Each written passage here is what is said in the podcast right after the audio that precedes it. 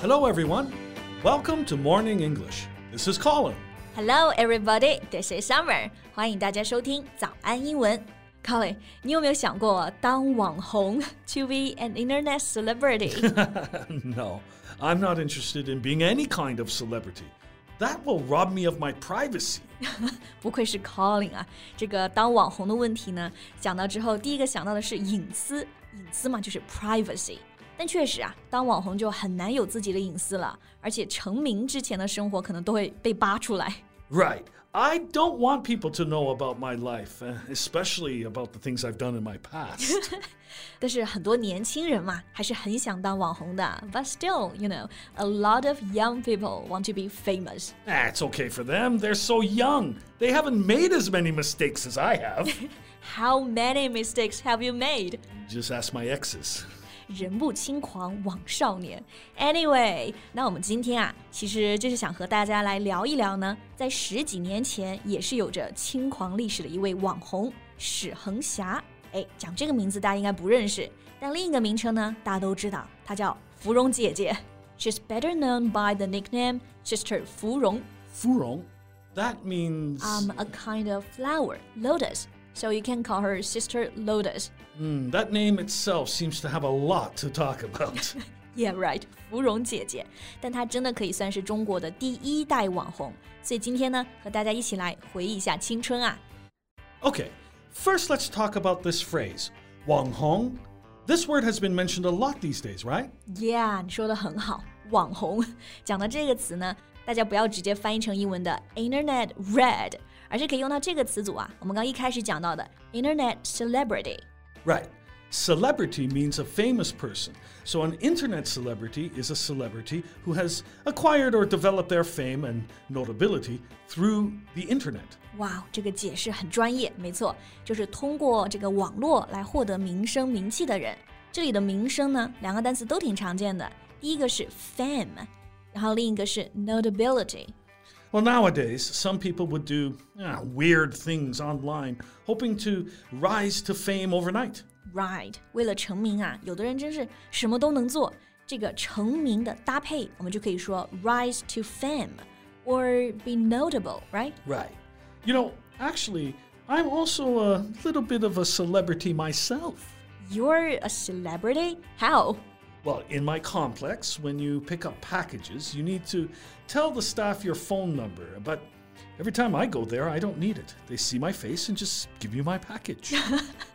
也因为你拿快递啊都不需要报手机号，直接刷脸就行了，所以你可以算是你们小区的名人，对吧？ yeah, yeah. You know, there are TV celebrities, local celebrities, and I am a complex celebrity. Wow, that's good. I feel so honored to have this podcast with you. 很 Don't 荣 worry. 幸啊。 Don't worry, I'll, I'll, I'll, uh, I'll give you my autograph afterwards. Oh, that I'll pass. OK，我们刚刚讲的这个 celebrity 这个单词，对吧？然后呢，网红啊，其实还有一个表达，大家也经常用，influencer。 Yeah, it's also known as a social media influencer, someone who has the influence over others' buying decisions. Right. Influence 是影响嘛，所以 influencer 就是有影响力的人。那像网红嘛，就是在社交媒体上呢，可以影响其他人一些购买决策的人。 And there's another word we can also use sensation. Right. Sensation 可以表示感官感觉，也可以表示轰动、引起轰动这个意思。 It means very great surprise, excitement, or interest among a lot of people. So when we say someone is an internet sensation, we mean they cause a lot of surprise and became well known online. 没错，举个例子，就比如说芙蓉姐姐，她是在十多年前成为了网红，就可以说 she became an internet celebrity a decade ago, Or she was an influencer at that time. or she was an internet sensation back then. Okay, so how did she shoot to fame? What did she do to attract all that attention? OK，芙蓉姐姐一开始火起来呢，是因为她在北大未名的 BBS 上发表自己这种 S 型的写真照，然后一夜之间啊，这些帖子就上了首页。In those photos, you know, she was in different red dresses and posted in her S figure. 这里的 figure 就是身形啊、体型的意思。 Okay, so she has a good figure and a beautiful face. That's how she became popular, like uh, most celebrities nowadays, right? No, here was a different story. 嗯，芙蓉姐姐的照片火起来呢，其实并不是因为她真的很美啊，其实是因为大部分人会觉得她其实长得比较普通一点，身材也比较一般，但是她特别自信，所以其实更多人是在骂她，或者把她当成茶余饭后的笑料。 You know, some people even say, "Is she funny?" simply because she doesn't know she is. I see. So basically, she achieved fame not through merit, but via narcissistic self promotion and the increasing popularity of blogs and forums at the time. Yeah, I think so. 你总结很到位。Not through merit. Merit 意思是优点、长处，所以说的是芙蓉姐姐当时火起来呢，不是因为太优秀啊， 其实是因为 narcissistic self promotion，而是因为自恋。Yeah, you know, this word might be a, a little difficult to pronounce. Narcissistic. Yeah. It means loving yourself, especially your appearance, too much. 对，就是自恋啊，narcissistic，太爱自己了，love yourself too much。比如呢，有的演员就很自恋，some actors are narcissistic。然后它的名词也经常一起出现 ，narcissism。 Yeah, like Sister Lotus was famous for her narcissism. Okay, after she became a celebrity, um, what else did she do? She went into showbiz, made a few songs, a play, and also a movie.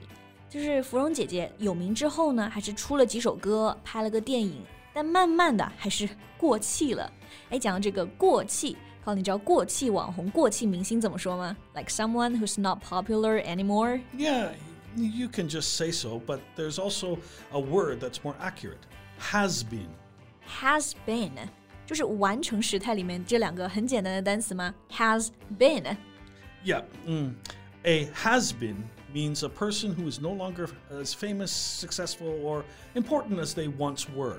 哦，这个词意思很贴切，就是说呢，不像原来那么有名、成功或者重要了，所以是完成时了，就是过气了。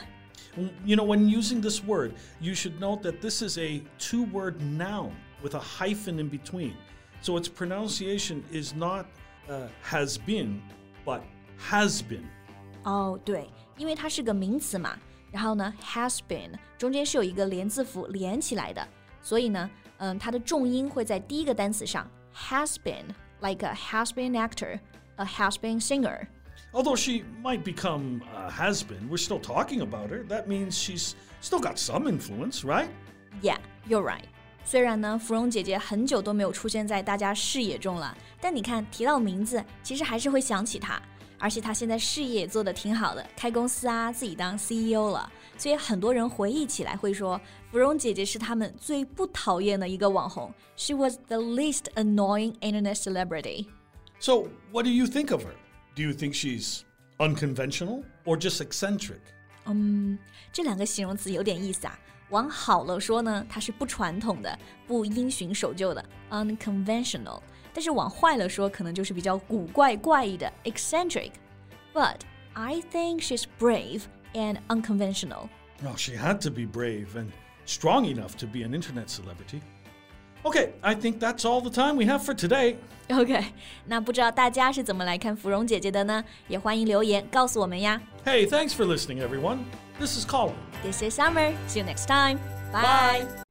This podcast is from Morning English. 学口语就来早安英文。